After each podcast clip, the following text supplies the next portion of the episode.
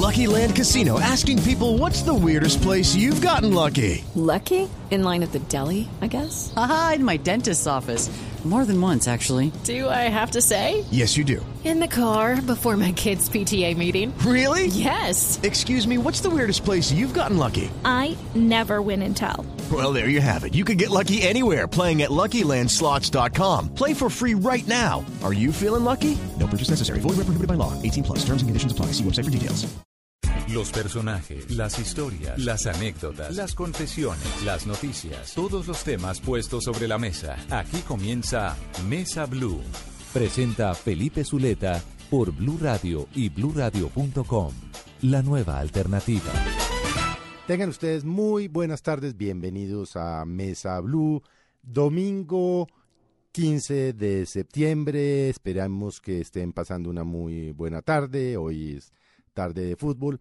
Y les cuento que cuando los integrantes de Mañanas Blue estuvimos en Barranquilla hace algo más de un mes, un mes y medio, conocimos un personaje absolutamente maravilloso, un ser humano excepcional, del cual literalmente salimos enamorados todos, no solo los que estábamos allí trabajando en Mañanas Blue, sino el auditorio.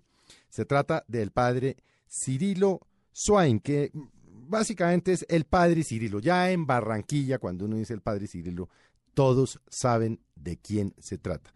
Personaje maravilloso, pero no voy a ser yo el, eh, el, que voy a hablar de él. El padre Cirilo nos ha aceptado a pesar de sus ocupaciones, múltiples ocupaciones por el trabajo que hace por una cantidad de personas, por niños y jóvenes de los estratos más pobres de Barranquilla, quien nos va a contar un poco de su historia y qué hace. Padre Cirilo, muy buenas tardes y bienvenido a Mesa Blue. Muy buenas tardes y, y gracias eh, por permitirme de eh, hacer conocer un poco más, eh, bueno, la vida de nuestra gente y lo que entre todos estamos tratando de hacer. Bueno, Padre Cirilo, usted llegó disque a un carnaval de Barranquilla y a una cosa ahí adicional que era un apostolado. ¿Hace cuántos años y por qué se quedó en Barranquilla?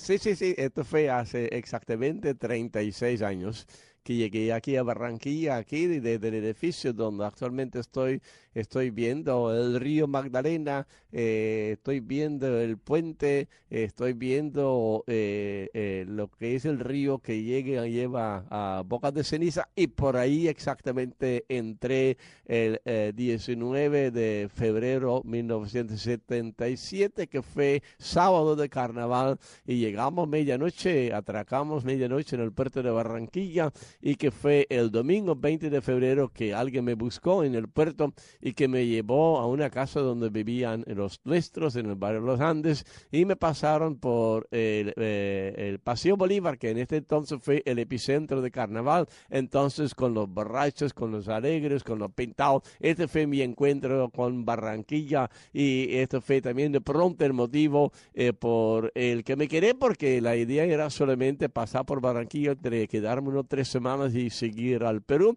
pero ya aquí tenemos 36 años eh, que estoy aquí en Barranquilla. ¿Y por qué Barranquilla? ¿Por qué un sacerdote holandés se le ocurre Barranquilla? ¿A quién se le ocurrió mandarlo eh, para un país subdesarrollado y a una ciudad como Barranquilla?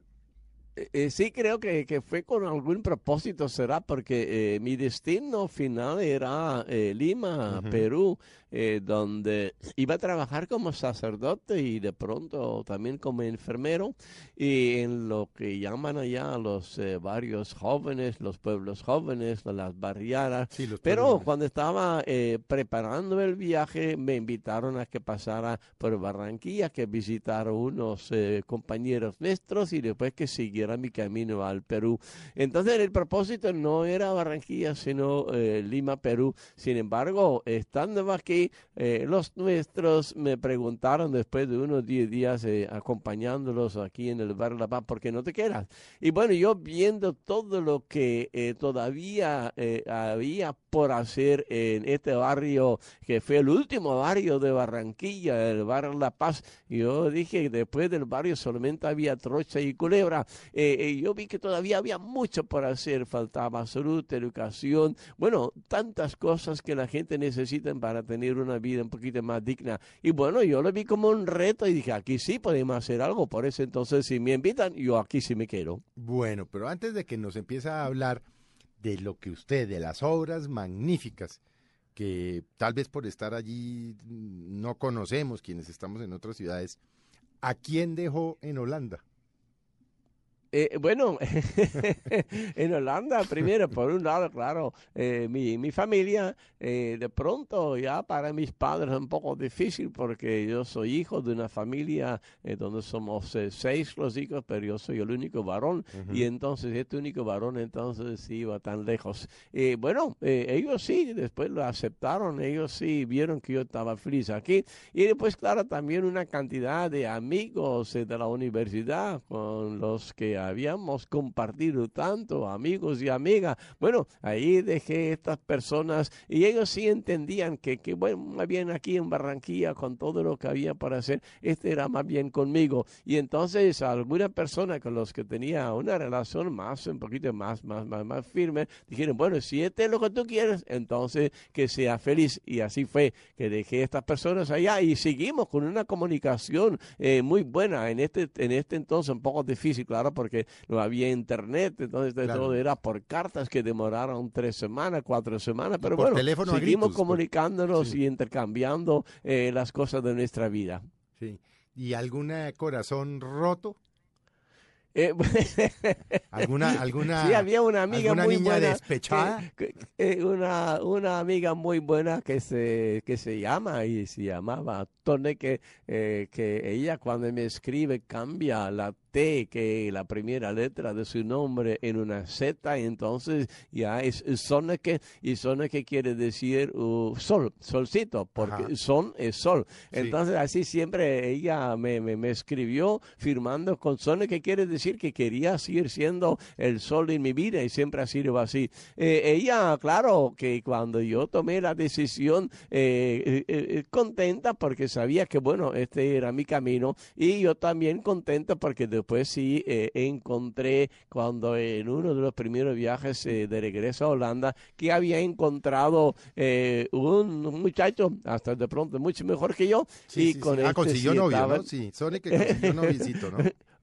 que este, bueno, nosotros éramos amigos y bueno, este sí se convirtió en novio y ahora es su esposo y yo no sé cuántos hijos tiene, pero bastante, porque ella siempre ha sido muy bueno, eh, siempre queriendo tener muchos hijos y pronto con este hombre sí lo, lo, ha cumplido y además ella también preocupándose por los vecinos, por su familia, una persona muy y muy buena con la que también yo hubiera podido compartir mi vida, pero bueno, eh, yo pensaba en mi decir más bien de América Latina y por eso sí, aquí estoy y aquí me quedé.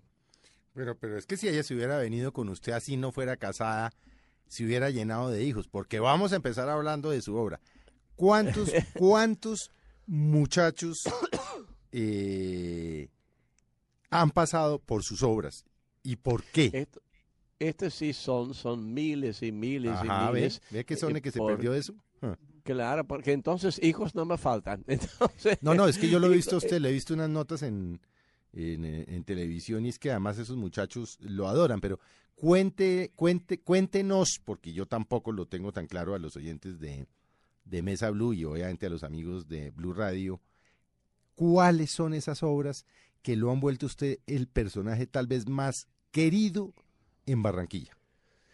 Y bueno, eh, eh, nosotros cuando empezamos para ahí en los años 77 empezamos a ver, a caminar con la gente primero, a ver las necesidades, qué es lo que más se necesita aquí. Y ahí sí vimos que primero que era salud en este entonces, este barrio era un barrio sin servicio público, sin agua, sin alcantarillado, con la consecuencia desastrosa para, para los niños, muchos niños con gastroenteritis. Estos fueron los primeros que pasaron por el centro de salud de nosotros, San Camilo. Y estos fueron fueron miles y miles. Llegamos a tener en los primeros años desde de San Camilo, el Centro de San Camilo, más o menos unas 80 mil consultas médicas, de las que eran muchas consultas médicas para, para mujeres y exactamente también para niños. Mucho, mucho, mucho. Y empezamos a trabajar eh, de una manera, por un lado, sí curativa, pero también muy rápido entendimos que la salud hay que enfocarla mucho más hacia la parte preventiva. Hay que evitar que la gente te necesite en un centro de salud, hay que evitar que la gente se enferme. Y así empezamos a enfocar eh, nuestro trabajo hacia la construcción de un mundo más sano. Entonces empezamos a meternos en todo, a defender los derechos de la gente, a la salud, a educación, eh, a servicios públicos. Y así empezamos a tener no solamente un centro de salud con esta, esta cantidad de gente que estaban llegando buscando un servicio sino también empezamos con la gente a rescatar un colegio que ahora es un colegio muy bonito que se llama el Colegio Comunal Mixto, donde en este momento están estudiando más o menos casi 900 niños. Imagínense en estos 30 y pico años, eh, cada año más o menos 40, 50 niños que, que, que, que, salen de ahí y que buscan su propio destino. Tantos niños que han pasado por estos colegios, tantos niños que ahora ya son padres de familia, que son adultos, que han pasado por estos proyectos esto nos llena con mucha, mucha satisfacción. Eh, por lo menos hemos podido aportar algo para el futuro de esta gente y así también para el futuro de Barranquilla y estos barrios de Barranquilla. Y estos niños de hace años, hoy ya padres de familia, adultos con niños, ¿le ayudan, siguen vinculados con usted, le ayudan, hacen voluntariado, le ayudan económicamente o se desaparecen? No, no, no, no. Hay, hay una cosa que realmente me, me llena de, de, alegría, de satisfacción, eh, casi digo con, con, con orgullo, eh, por ejemplo, eh, solamente doy un ejemplo, pero que, es un ejemplo de los tantos. Eh, un muchacho que ni siquiera había nacido cuando nosotros empezamos, pero yo conocí a la mamá. ella muy vinculada a la, a la, parroquia y así también a las obras, acompañándonos muchos en los diferentes grupos que teníamos. Todavía me recuerdo, teníamos un grupo que se llamaba Amigos de los Enfermos, que eran entonces personas del barrio que nos acompañaban a buscar los enfermos a visitarlos en su casa, a ver qué podemos hacer. Bueno, eh, una de estas madres después tuvo un niño, Harvey.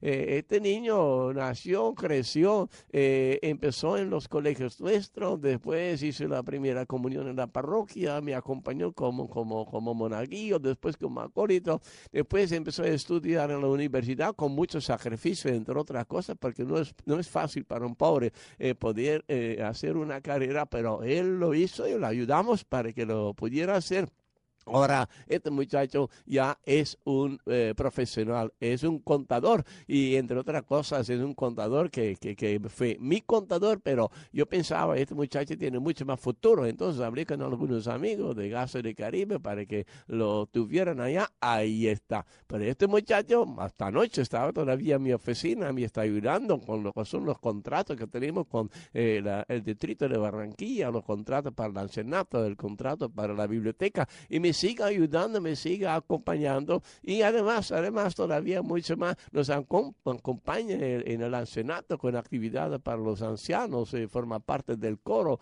canta con eh, que en la misa allá en el ancianato los domingos de la mañana, pero parece que siendo joven todavía no es suficiente porque también en la noche lo veo ya en la parroquia también acompañando al sacerdote. Mucha gente que han recibido mucho, pero son mucha gente que también están dando mucho todavía ahora usted empezó, y, quiero volver un, poco atrás, padre Cirilo. tengo entendido que usted empezó con una, en, en, materia de prevención de salud, con un muy pequeño centro de salud. ¿Qué tiene hoy? Sí, sí, nosotros porque así empezamos eh, y hasta cuando empezamos en el centro de salud era, era como, como un armario con unos medicamentos y allá teníamos un cuartico medio maluco donde un estudiante de medicina nos acompañó los sábados donde atendimos ahí más o menos 90, 100 personas eh, con, consulta médica y también odontológica. Bueno, este era, así empezamos. Después sí logramos en el año 80 construir el centro de salud San Camilo. Eh, que fue la primera etapa y para nosotros siempre era el centro de salud. Pero esto fue creciendo, creciendo y creciendo y mientras nosotros seguimos hablando del centro de salud San Camilo, la gente dice, no, es una clínica. Es que es una clínica. Para la gente ya está cambiado, es una clínica, entonces también con la prestación de servicios de calidad que se espera de una clínica. Yo entiendo que la gente, y no solamente es el asunto, es así con el Centro de Salud San Camilo, la gente se siente casi como un poquito parte de este proyecto y se sienten orgullosos que en, en su barrio hay una clínica que no solamente un pequeño centro de salud, sino una clínica que presta todos los servicios del primer y segundo nivel de salud y además tiene una, una urgencia donde se atiende 24 horas eh, todos los casos que llegan ahí a todas las personas que en la noche a las 2, 3 de la madrugada tienen un problema, de la madrugada tienen un problema, ahí llega nuestro centro de salud, lo que ellos llaman la clínica San Camilo. ¿Cuántos, cuántos eh, profesionales de la salud, enfermeras, odontólogos, médicos tiene usted ahí? ¿Padre? Sí, Sí, sí. eh, No, le preguntaba cuántos profesionales de la salud trabajan con usted en San Camilo. Sí, en San Camilo solamente, en San Camilo trabajan eh, alrededor de 90 personas, eh, que son entonces médicos, enfermeras, especialistas, personas que trabajan, odontólogos, eh, personas que trabajan en, en- en radio, radiología, Sí. personas que trabajan en el laboratorio. Ahí trabajan aproximadamente 90 personas. Y no es solamente el único personal que trabaja a nivel de la salud, tenemos otro centro que se llama el Centro C. Camilo para los niños con discapacidad. Ahí hay otra cantidad de profesionales de la salud trabajando, pero sobre todo dedicados a los niños con discapacidad. Padre, ¿a cuántos barrios, porque usted arrancó, nos dicen uno muy pequeño, pues que estaba, que no había sino trochas y culebras. ¿Cuántos barrios hoy en día en Barranquilla están cubriendo usted con, sus obras sociales, con su generosidad, con su dedicación? Sí, el área de influencia de, de nuestros proyectos eh, eh, eh, varían pocotico según el, eh, eh, el, trabajo que se realiza, pero más o menos son unos 10 barrios alrededor del barrio La Paz, más o menos entre 70, 80, 90 mil habitantes, que es el área de influencia de nuestros proyectos a nivel de salud, a nivel de educación, a nivel de las personas con tercera edad, en, sin olvidar a nivel de nuestra biblioteca, a nivel también de los colegios, eh, más o menos son eh, 70, 80 mil habitantes que forman la, el área de influencia de nuestros proyectos. Y usted cuando el, el muchacho, el niño, el- llega al colegio, es decir, ¿qué, qué le da a usted Eh, al niño? O sea, que yo- yo- porque son niños de, por supuesto, de extrema pobreza, son familias de mucha pobreza. Eh, el niño llega y, y- y ¿qué le dan? Le dan un uniforme, le dan unos útiles, le- la alimentación, es decir, ¿cómo, cómo, cómo funciona eso? Eh, Sí, este, eh, yo siempre he dicho de que por un lado cuando vemos una necesidad, entonces sí tenemos que hacer algo. Eh, nosotros, eh, si seguimos eh, eh, eh, hablando eh, de que somos hijos de Dios, no podemos hacer otra cosa que lo que Jesús nos ha enseñado, que es ser la misericordia de Dios hecha carne. Entonces nos duele que hay una necesidad y empezamos a trabajar. Bueno, a nivel de educación también empezamos y empezamos a prestar el servicio educativo, pero ahí mismo, ahí mismo vemos entonces de que esto no es suficiente. Y por eso también entonces eh, a través de estos colegios, por ejemplo, el Colegio Comunal Mixto están estudiando más o menos 900 niños. El Colegio Comunal Mixto, para decirlo así, tiene la paternidad o la maternidad de una organización más grande que se hizo a través de este colegio con otros colegios que tenían la misma orientación que ahora se llama la Red Educativa del Suroccidente de Barranquilla. En esta red educa- educativa del suroccidente de Barranquilla hay más o menos 4.000 niños que ahí estudian.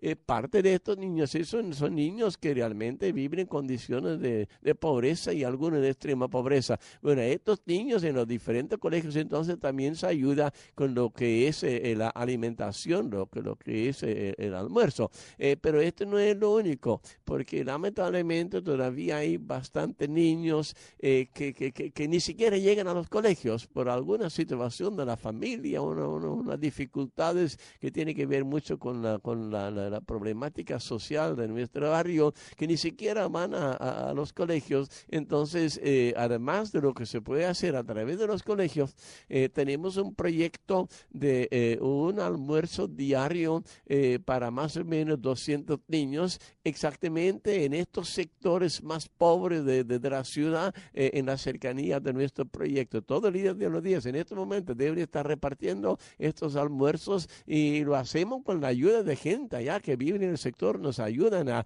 a- controlar, nos ayudan a, tener la lista de los niños, a seguir un poquitico lo que es su desarrollo, el peso, etcétera. Y claro, también con los padres tratamos de convencerlos de que, de que este niño, que nosotros sí le damos un almuerzo, pero ojalá que también lo más pronto posible lo mandan a los colegios para que estos niños también puedan tener un futuro mejor. Es que usted habla de, eh, obviamente primero hablo del, eh, del eh, comunal mixto, pero usted habla ya de varios colegios. Yo alguna vez le, le escuché a usted decir que sin educación no hay futuro. ¿Cuántos colegios tiene entonces? Sí, estos colegios eh, que son eh, eh, eh, seis colegios que forman parte de la red educativa del suroccidente de Barranquilla. Uno de los colegios es el Colegio San Pablo, en el mismo barrio La Paz, que ya había empezado antes de, llega- de llegar yo. Esto le hicieron las damas de una fundación que se llama las Damas de, de las Mercedes y que son ellos las responsables, pero cuando vimos la dificultad que todos tenemos para poder prestar un servicio de calidad y, también de calidad, eh, eh, empezamos a decir, bueno, mejor nos unamos, eh, mejor eh, formemos una sola organización para así tener un poquito más presión, más fuerza hacia la parte pública para que ellos también respondan por la responsabilidad que tiene con la educación de estos niños. Entonces, muchos de estos colegios tenían su propia historia, pero poco a poco fueron involucrándose en lo que es la red educativa del suroccidente, que en este momento entonces tiene estos seis colegios y estos seis colegios más o menos tienen un total de cuatro mil eh, estudiantes. Padre Cirilo, usted no, a veces no se levanta pensando la inmensa, inmensa responsabilidad que se echó sobre sus hombros cuando llegó a Barranquilla hace 36 años. Bueno, ¿No lo veces, agobia un poco? A veces por la mañana dice, uy, miles de niños, nutrición, salud, eh, útiles escolares, pelear con las entidades del gobierno nacionalista y tal para que le den una plata. ¿Usted a veces no se agobia?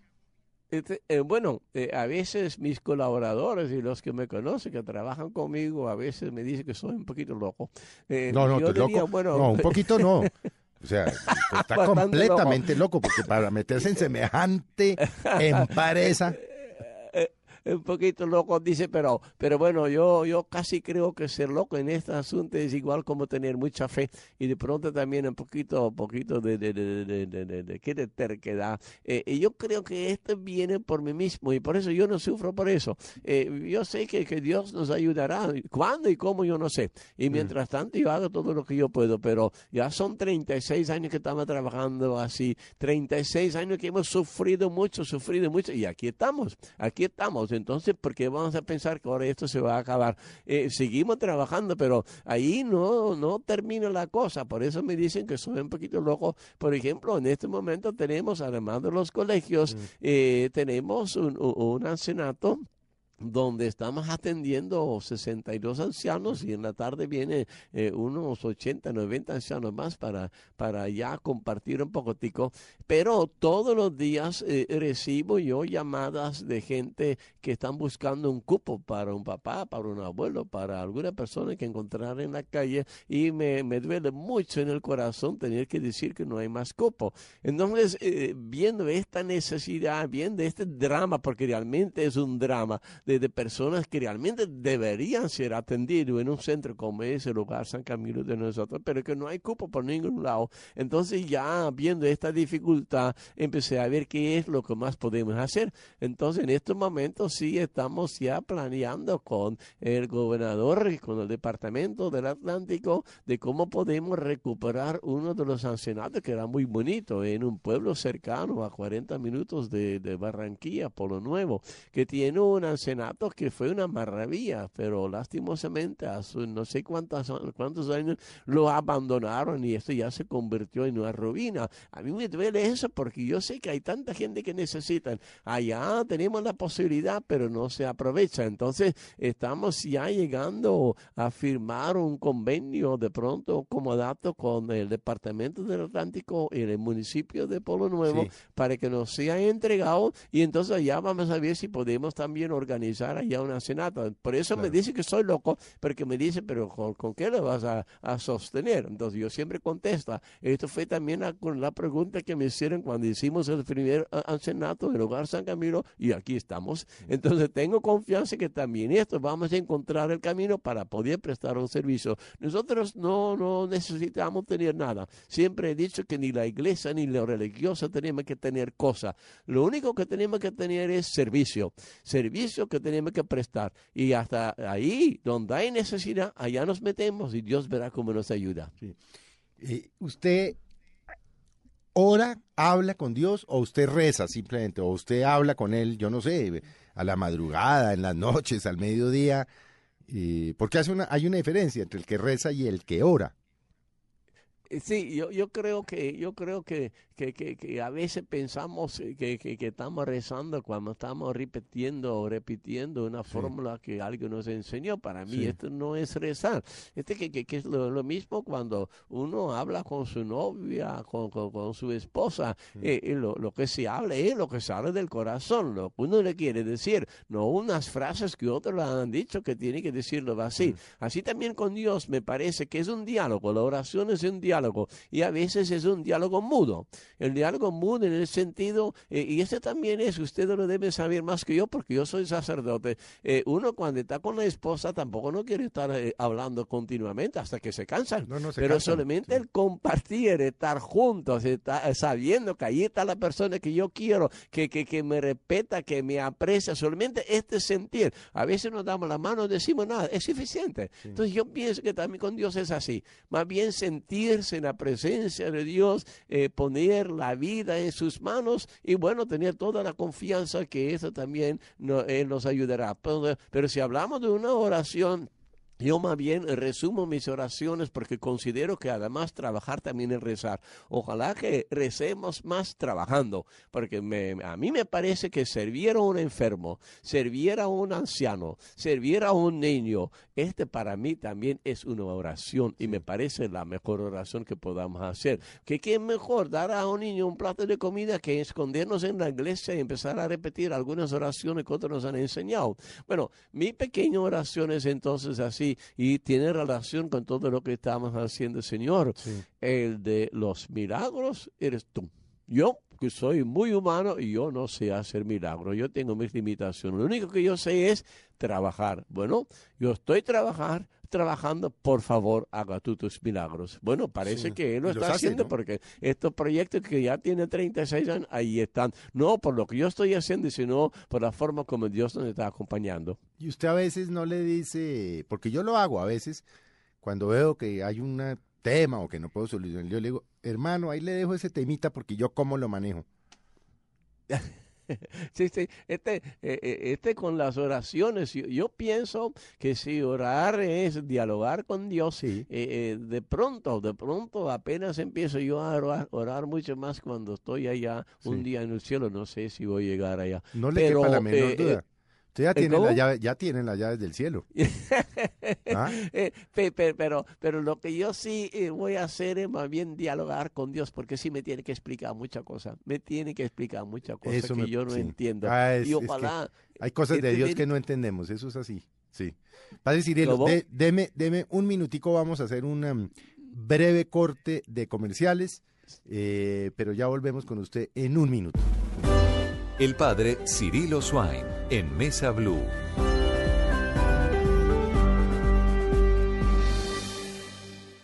Estás escuchando Mesa Blue en Blue Radio y bluradio.com. La nueva alternativa. Muchas gracias por continuar con nosotros en eh, Mesa Blue. Hoy un personaje absolutamente maravilloso quienes hasta ahora nos, acompañan. Se, trata del padre Cirilo. eh, famoso, pero no por famoso porque es la persona tal vez más modesta que yo he conocido en muchos años, sino por sus obras, por la generosidad, por la caridad cristiana, por los colegios que ha organizado, por la Clínica San Camilo, por los miles de niños que han pasado por sus manos, por las manos de sus instituciones y por supuesto eh, podríamos quedarnos con el padre Cirilo eh, horas, horas enteras. Bueno, padre Cirilo, ahora, la pregunta del millón. ¿De dónde saca usted la plata? Este, tampoco yo no sé. Este, Ah, no, pero es ¿cómo que no sabe si tiene semejantes obras? eh, eh, ¿A quién vuelve loco, los- mejor dicho? Sí, sí, es uno de los milagros, supongo yo, pero, pero eh, yo tenía un, un abuelo que era también muy pobre, estoy hablando de, de- de los años 50, eh, 40 y pico en Holanda, la posguerra, Sí. eh, ellos venían de una pobreza impresionante de los años 30 allá en, en- Europa. Eh, allí me cuenta mi mamá, mi familia, me cuenta cómo fue toda esta pobreza que ellos vivían en el campo y mi abuelo realmente era pobre y luchaba, tenía un pequeño pedacito de terreno, pero, eh, pero claro que no alcanzaba ni de lejos, ni de lejos. Y entonces él siempre dijo, cuando no tiene lo que necesita, lo tiene que buscar donde hay. Siempre un hombre que no se quedó quejando que yo no tengo, si no tengo voy a ver dónde está. Así es también con lo que los proyectos. Le voy a dar un ejemplo.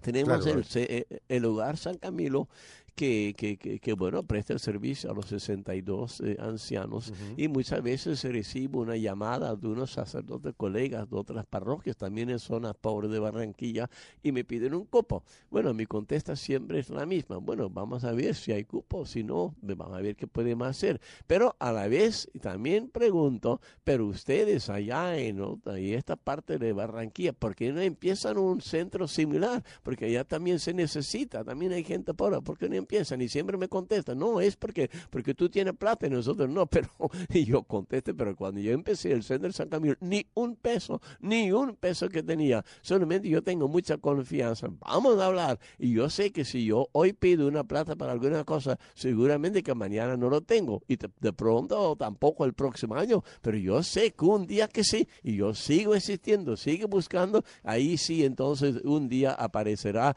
eh, la primera parte. Y así Sí. con eso vamos a continuar. Pero hay también algo muy importante, muy importante que tiene que ver con la forma como trabajamos, que es que nosotros como, como cristianos vemos que hay una necesidad y si queremos seguir llamándonos hijos de Dios, entonces hay que hacer algo. Esto se llama la misericordia. Pero por otro lado también tenemos que preguntarnos, pero ahí, pero si estos, esta gente sufren, muchas veces, eh, eh, ¿por qué es? Y muchas veces es porque se les niega un derecho fundamental eh, de, que tiene esta gente. Bueno, ahí está la plática. Por ejemplo, el, el- el hogar San Camilo. Nosotros durante los primeros años teníamos que buscar con los amigos en el exterior, en el interior, a ver si nos podían ayudar. Sí recibimos poco a poco siempre más eh, ayuda por parte de la empresa privada, pero también empezamos a decir, pero bueno, eh, si en Barranquilla eh, existe, tengo yo entendido, un impuesto de industria comercio y que un porcentaje de estos recursos es para los ancianos en Barranquilla,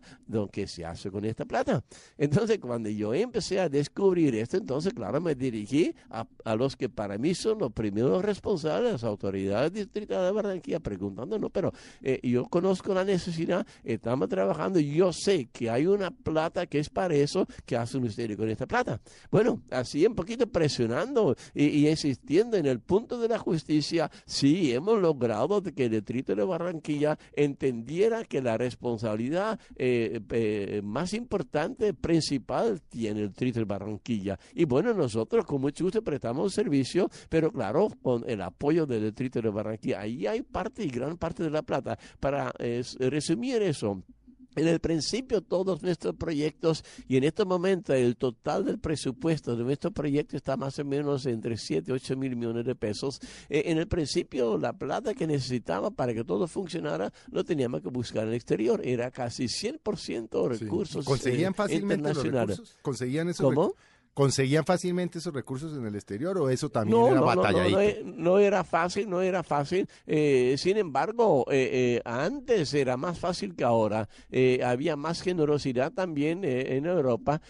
nosotros tenemos una facilidad, para decirlo así, por ser parte de una comunidad religiosa, una orden que tiene sus, sus, sus, obras en todo el mundo. Entonces, si no pueden ayudar los de España, de pronto los de Italia. Si no pueden los de Italia, de pronto los de Alemania, de Holanda. Eh, entonces ahí sí vamos tocando puertas y puertas y puertas. Entonces en el principio y también las organizaciones que había ya, claro, esta ha cambiado. Ahora los holandeses, yo no sé por qué están hablando de una crisis, también los alemanes tienen una crisis, pero si yo voy a las vacaciones, yo veo cómo vive la gente y yo lo comparo con, con, la gente nuestra, y digo, pero ¿cuál crisis? Pues, pero bueno, como reyes, ellos sí ¿Cómo? Viven como reyes, comparado con lo que eh, usted ve diariamente en Barranquilla.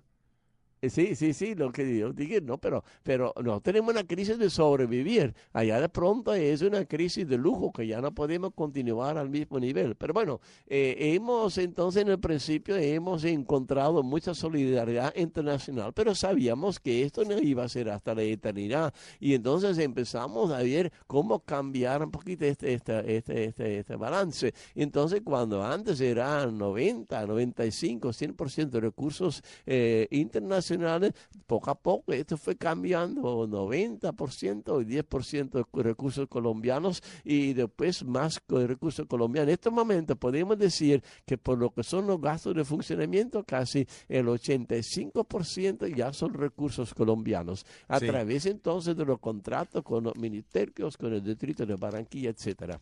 ¿Quiénes son sus, y menciónenlos, porque la gente que ayuda pues hay que mencionarla. ¿Quiénes son sus benefactores locales en Barranquilla? Me imagino eh, eh. uno de ellos es la Fundación Gases del Caribe de nuestro amigo Moncho Dávila, Ramón Dávila, ¿o no? Eh, es, sí, eh, e, es impresionante porque yo eh, observo una cosa que realmente me, me, me, me agrada mucho. Eh, hemos encontrado, sí, un aliado impresionante, primero en términos generales en la empresa privada de Barranquilla. Creo que por un lado, porque también han visto de que los recursos que, que, que entregan, que dan, se inviertan bien y si ven los resultados. Entonces ahí de una manera muy particular, la Fundación Gases de Caribe eh, vio que allá en este barrio podemos aportar algo para eh, eh, apoyar el proceso del desarrollo comunitario allá y empezaron a invertir. Y después vieron que estas inversiones se veían muy bien reflejadas, por ejemplo, en la biblioteca y empezaron a invertir más y más. Entonces ya no se limitaron a la biblioteca, sino también empezaron a acompañarnos en trabajar por la juventud que está tan metida en el vicio, en la violencia. Mm. Entonces ahí nació la propuesta de hacer allá el eh, Polideportivo La Paz. Entonces, en estos pocos últimos años, por parte de la Fundación Gases de Caribe, se ha invertido más o menos eh, 1.500, 1.600 millones de pesos. Entonces, es un apoyo grandísimo, pero este no es lo único. Lo que yo observo es mucho más importante. Yo, yo siento una identificación con esta manera de construir comunidad. No es entonces solamente un benefactor que dice aquí tienen la plata, hagan las obras. No, se siente casi con casi como corresponsable de lo que ya estamos haciendo. Y esto es lo bueno que yo pienso necesitamos en Colombia, es que no damos cualquier cosita para que la gente no moleste más, sino nos metemos entre todos para cambiar esta situación. ¿Quién más aparte de la Fundación Gases del Caribe y su presidente, pues el doctor Dávila, quién más, qué otros benefactores tiene usted Pero menciónenlos porque Hombre, en un país donde hay tan poca gente generosa, hay que hablar de los que son generosos. Sí, sí, sí, hay muchos, hay muchos. Algunos eh, hasta ni quieren eh, de que, que, que, se conozca, pero por ejemplo hay una empresa y también hay que, hay que subrayarlo que nos ayuda mucho, pero mucho, mucho que la empresa Espumado del Litoral. Espumado del Litoral está eh, un poquito en la zona de influencia de nosotros. El dueño es Justo Pastor Guarín, que de, de, Antioquia, Medellín, que tiene cinco empresas en, en toda Colombia. ¿Qué producen ellos, padre? ¿Qué produce esta empresa? ¿Qué produce esta empresa? Espumado? Ellos producen eh, colchones, Ajá, colchones Y, y muebles y, y creo que es el mayor productor de, de- de- de colchones y muebles en, eh, en Colombia. Sí. Eh, pero eh, todavía yo me recuerdo, ellos empezaron a ayudarnos con colchones, empezaron a ayudarnos también con muebles para la Senado, por ejemplo. Y un día el dueño, gusto Pastor Guarín, me visitó, visitó las obras, entonces me dijo, no, pero ¿y tú desde de qué vives? Cuando yo veo que hay tantas cosas que están haciendo, ¿de qué Bueno, yo, vivo de la voluntad, de, de- la generosidad de Dios y bueno, la comunidad me tiene que sostener. Y me dijo, no, pero yo te voy a ayudar también con un aporte cada mes. Y entonces lo está cumpliendo una suma muy considerable que nos da cada mes para que podamos garantizar el funcionamiento de todos estos proyectos. Entonces, donde hay un hueco, ahí está la ayuda que recibimos. Y a otro lado también nos ayuda mucho con algo que va a ser un proyecto muy importante en Barranquilla, que es el Parque Bicentenario de Barranquilla. Esto nació porque esta misma empresa me regaló un terreno de dos hectáreas y medio, con más o menos por un valor de casi mil millones de pesos, eh, porque lo tenían ellos para eh, eh, ampliar una futura ampliación para su fábrica, pero resultó que con la tecnología moderna ya no necesita tanto espacio. Entonces dijeron, no lo necesitamos y en vez de venderlo, porque primero era la idea de vender a nosotros, pero yo dije, bueno, yo, yo lo compro, yo firmo un compromiso, pero yo no sé eh, cuándo voy a pagar, porque yo no sé que voy a tener la plata. Entonces el dueño eh, se reía y después de un mes me dijo, ¿sabe qué? Te lo voy a regalar. Y entonces cuando me regalaron este terreno que, que es realmente una reserva natural, yo dije, no, pero aquí en esta zona que hay tanta necesidad, entre otras cosas, en toda Barranquilla, de zonas eh, verdes, de espacios para la recreación y sobre todo de estos barrios nuestros donde hay tanta violencia, donde hay tanto vicio, donde los muchachos no tienen, no tienen espacio para realmente mostrar sus talentos. Entonces ahí sí hay que empezar a trabajar para que haya un, un buen parque, un gran parque recreativo, deportivo, cultural. Y así invité al alcalde de Barranquilla para que me acompañara en este propósito y ahí nació la idea de un gran parque bicentenario para Barranquilla, que inicialmente iba a tener eh, 14 hectáreas, muy bonito. Lamentablemente la administración distrital actual eh, me dijo que no podían comprar tantos terrenos que, que, que fueron, serían los que faltaban, pero sí una parte, entonces ahora el parque está diseñado para más o menos eh, tener entre 6 y 7 hectáreas, un parque lineal muy bonito que va a ser un parque que va a estar dis- eh, va a ser accesible eh, en 10 minutos a pie para más o menos 60 mil habitantes. Entonces yo creo que va a ser un beneficio muy grande. Espero que ya se está haciendo los diseños que eh, en los últimos meses de este año podemos, podamos empezar con las obras de la primera etapa. ¿Y ¿Quién está detrás de eso aparte, aparte de, de esta empresa? ¿Quién más le está ayudando? Los diseños, etcétera. ¿Quién le está ayudando? Sí, hay un, eh, eh, muy interesante porque eh, cuando yo estaba jalando, jalando, jalando y tenía que hablar con todas las instancias del distrito de Barranquilla, con el lugar, con planeación, eh, con todas las de las demás, con infraestructura, con toda esta gente, a ver que, cómo vamos a hacer el parque, ya le sugería a la alcaldesa que era necesario que nombrara un gerente para este proyecto y ojalá también un arquitecto y así fue, eh, nombró a Carlos eh, Acosta, Carlos Acosta que es ahora el gerente de este proyecto y un arquitecto muy bueno, muy conocido en Barranquilla, el que también diseñó la Plaza de la Paz, que es eh, Adolfo Schlegel, que está en este momento diseñando este parque y yo creo que en estos días nos va a entregar eh, la primera propuesta. Yo he visto algo de esta propuesta y realmente me ha impresionado, va a ser algo muy excepcional, algo muy bonito, algo muy completo. ¿Quién más le ayuda, padre? Y, y- porque es que Bueno, eh, es- insisto un poco en el tema porque, porque hay- en Colombia donde una- los, los ricos se meten la mano poco al bolsillo. hay todavía una lista muy grande de personas. Por ejemplo, eh, hay eh, otra empresa que es eh, Tecnoglass, eh, que de una manera, y no solamente a nosotros, eh, yo sé que otros proyectos del Bar La Paz, el Colegio San Pablo, también ayudaron a varios proyectos de nosotros mismos, eh, que nos han ay- ayudado con todo lo que necesitamos a nosotros en materia de todos los vidrios de seguridad, que fue un apoyo de que, que, que está llegando, pienso, a 200 150 millones de pesos, pero además están haciendo inversiones muy grandes en el Colegio San Pablo y, también de una manera muy, muy de una manera eh, que digo yo como un compromiso con, por, con, por, eh, compartido. Y entonces es una empresa que podemos decir que, realmente también está caminando con nosotros. Después está eh, la empresa Promigas, que desde hace mucho tiempo que Antonio Serio, eh, Seria, cada ratito nos ayudan o con donaciones o con capacitación también. Hay unos particulares que, que, no quiere que se nombren, pero que nos dan mensualmente una suma para que podamos nosotros hacer, por ejemplo, esta, este programa de los almuerzos para los niños pobres. Hay una, una compañía que, que, que, que, trabaja, entre otras cosas, con el padre Nicolo eh, en todo el país y, y hay un señor que, que muy bueno que se llama Jaime Dávila que coordina todo este proyecto del padre Dávila. Él tiene su propia empresa y también a través de esta empresa también nos acompaña con dinero bastante considerable. Así hay muchos, muchos, muchos, eh, están los que, que, que, que, los de Olímpica, que cada ratito nos llaman, que tienen una donación para el Senado, para niños con discapacidad. Entonces nos ayudan en diferentes maneras. Por un lado, nos ayudan con recursos que necesitamos y voy a dar un dato. Eh, nosotros recibimos más o menos por estos benefactores, podemos decir, entre 25 y 30 millones por mes.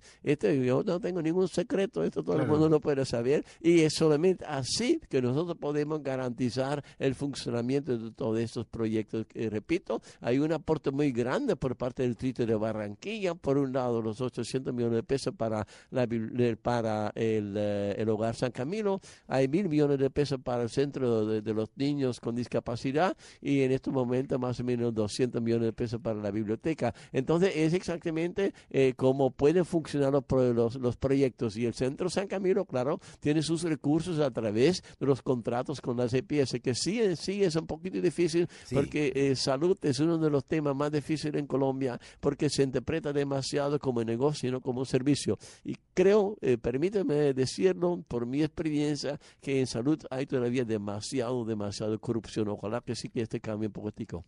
Mm, lo dudo, lo dudo. Ya quisiera uno. Padre Cirilo, ¿usted cómo vive? Bueno. o sea, ¿qué condiciones? ¿Dónde vive? ¿Cómo vive? ¿Con quién vive? ¿Cómo es su vida eh, cotidiana? O sea, porque uno no pensaría que usted pues ande en Mercedes-Benz. bueno, eh, si quieren dar el ejemplo, doy, y todos los días son casi igual. Yo vivo en el barrio La Paz, entonces siempre he querido vivir allá donde trabajamos con la gente, eh, porque sobre todo en el principio, cuando había tanta necesidad, tanta pobreza, es un poquito feo que uno va allá y dice a la gente, no, vamos a trabajar, vamos a mejorar, y después uno en la noche coge su carro, va a su casa y tiene ahí su vida agradable y no le importa lo que pase en la noche con la gente. Yo siempre he dicho, no, el compromiso debe ser total, vamos a vivir allá ya tengo entonces los 36 años viviendo en el Bar La Paz. Yo durante 26 años era el párroco de la parroquia San Pablo, entonces construimos la casa rural y allá todavía estamos viviendo. ¿Cómo es mi día? Bueno, normalmente yo a las 5 de la mañana eh, prendo el radio para escuchar un poquitico los noticieros, la noticia, ver qué está pasando en Barranquilla, qué está pasando en el, en el mundo. Y, bueno, me, preparo y como por ejemplo hoy eh, tenía que primero a las 7 coordinar los trabajos de, toda la gente que trabajan conmigo. Después sí ya tenía que arrancar para un entierro de una señora, eh, una viejita de 95 años que falleció y, quería la familia que yo celebrara eh, la misa del entierro. Bueno, eso lo hice, yo fui allá. Después regresé corriendo a mi casa, otra vez atendiendo a alguna gente que me estaba, estaban esperando y después eh, arranqué hacia la curia para encontrarme con otros bien bienhechores nuestros, que la familia Maestre, que nos han apoyado mucho, mucho, mucho, los hermanos Hernán y David. Y ellos, eh, eh, por su generosidad, y yo la había solicitado, solicitado un poquito con vergüenza, pero ¿qué vamos a hacer? Eh, con, con, amigos a veces, a veces puede ser sin vergüenza, porque hay un, un, sector muy pobre que se llama Pinar del Río. Pinar del Río es entre Barranquilla y Juan Mina. es donde están la mayoría de los desplazados que un día llegaron a Barranquilla viven realmente en situaciones pobres. La gente va levantando poco a poco la cabeza, pero todavía muy pobre. Bueno, en este sector la arquidiócesis de Barranquilla quería construir una iglesia, pero no tenía dónde.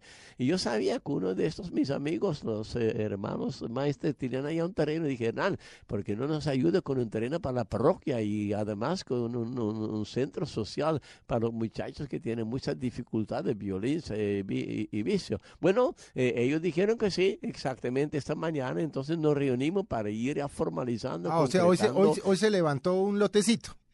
Eh, sí, Sí, se levantó habíamos la- ya- levantado y hoy, o sea- y hoy estábamos concretando, concretando la cosa. Yo creo que en un mes más o menos debe salir la, debe salir la, la, la escritura y hay gente que consiguieron lo de la arquidiócesis de Barranquilla en los Estados Unidos que han dicho que ellos cuando hay un terreno, ellos sí garantizan la construcción. Bueno, mi aporte era entonces hablar con mis amigos. Yo mismo no tengo nada, pero hablar con mis amigos, ahí está el terreno. Este dice, y bueno, de ahí yo vine aquí a, a los estudios y de aquí ahora eh, tengo que ir a, a una clínica porque a un amigo esta mañana lo operaron de, de- corazón. Entonces allí también me están esperando. Más o menos es, es el día de hoy y casi todos los días son así. Y estas son las cosas que uno también puede ir planeando, pero después vienen tantas otras cosas Claro. sin planear que también hay que atender. ¿Y cómo se transporta?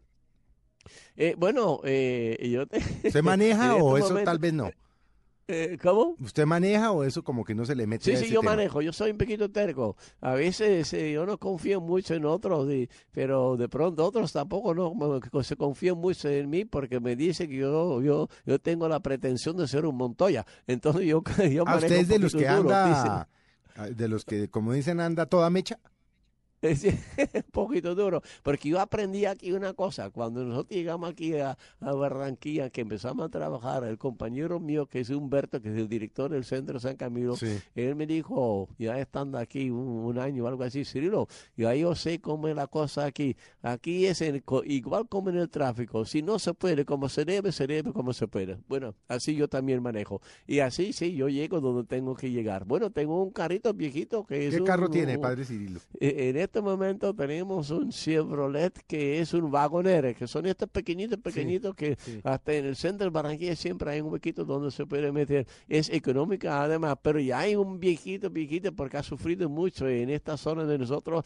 Eh, felizmente conseguimos, si usted me estaba preguntando de los donantes, conseguimos de una, unos amigos en Alemania ahora unos recursos para comprar otro carro porque ya nos está eh, costando demasiado el mantenimiento de este carro. Está saliendo más caro el mantenimiento que el carro nuevo, sí.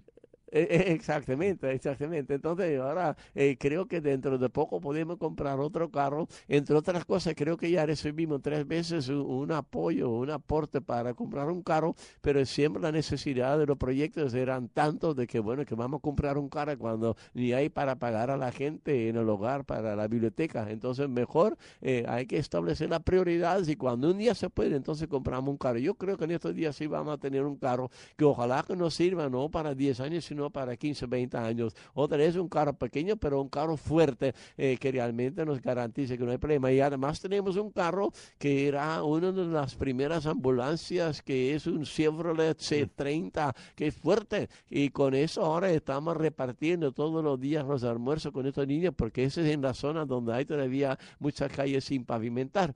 Y el último carro que, que tenemos, porque son seis los proyectos, eh, es un Nissan eh, que me regaló exactamente eh, Hernán Maestre. eh, cuando le dije, Hernán, pero tenemos unos carros siempre dañados, ¿y qué, qué hago? Entonces ellos me donaron también este carro que es un, un, un Nissan, también tiene 8 o 9 años, pero es un carro muy bueno y nos sirve. Y así entonces no, me, me mueve por toda Barranquilla. Bueno, pues si no se lo, si no se lo donan, nos cuenta que nosotros sí tenemos cómo, cómo ayudarle con ese tema aquí con unos empresarios que tienen carros y buenos, ¿no? Sí, sí. Nosotros estamos necesitando, por ejemplo, en estos momentos, porque los proyectos son grandes, eh, eh, estamos esperando, ojalá que nos llegue una posible donación de una pequeña buseta para, para eh, el ancianato, para eh, transportar a los ancianos, porque cada ratico hay que llevarlos a la clínica Claro, para, para un tratamiento, para algo, y también para ir recogiendo las donaciones que continuamente nos están dando. Hay que, hay que- Entonces, sí, hay nos que ha- hacer esa tarea, padre. Nosotros nos ponemos a hacer esa tarea. Ah, le agradezco mucho, le Sí, agradezco sí. mucho. Estamos sí necesitando eso porque cada vez que me pregunten, no, bueno, un día será, eh, yo tengo esta confianza en Dios y por lo que usted me dice, eh, Dios ni su, su, su, su gente eh, nos van a abandonar. No, eso sí está claro. Pues padre Cirilo, se nos acabó el tiempo y podríamos estar con usted mucho, muchas más horas. Pero bueno, muchas gracias por haber estado. Ya los oyentes vieron la maravilla, ser humano maravilloso, que es el padre Cirilo, que casi que me atrevería a decir es casi un santo, porque le, fa- le falta el milagro físico. Yo sí soy un santo porque los santos son los primeros que se reconocen pecadores y esto sí soy. Entonces, muchísimas gracias por acompañarnos y ojalá que entre todos podamos seguir creando condiciones dignas y, y mejorar la calidad de vida de nuestra gente. Pues Padre Cirilo, muchas gracias. A nuestros amigos de Mesa Blue los dejamos meditando. Si quieren ayudarle al Padre Cirilo, hay una página, es fácil localizarlo. Ustedes no sino que pongan en Google Padre Cirilo y, eh, y los va llevando. Y cualquier obra que uno pueda hacer con el Padre Cirilo, ya ustedes lo vieron, es plata que queda en las mejores manos. Los esperamos el próximo domingo. Por ahora los dejamos con nuestros amigos de deporte y tengan ustedes muy buenas tardes.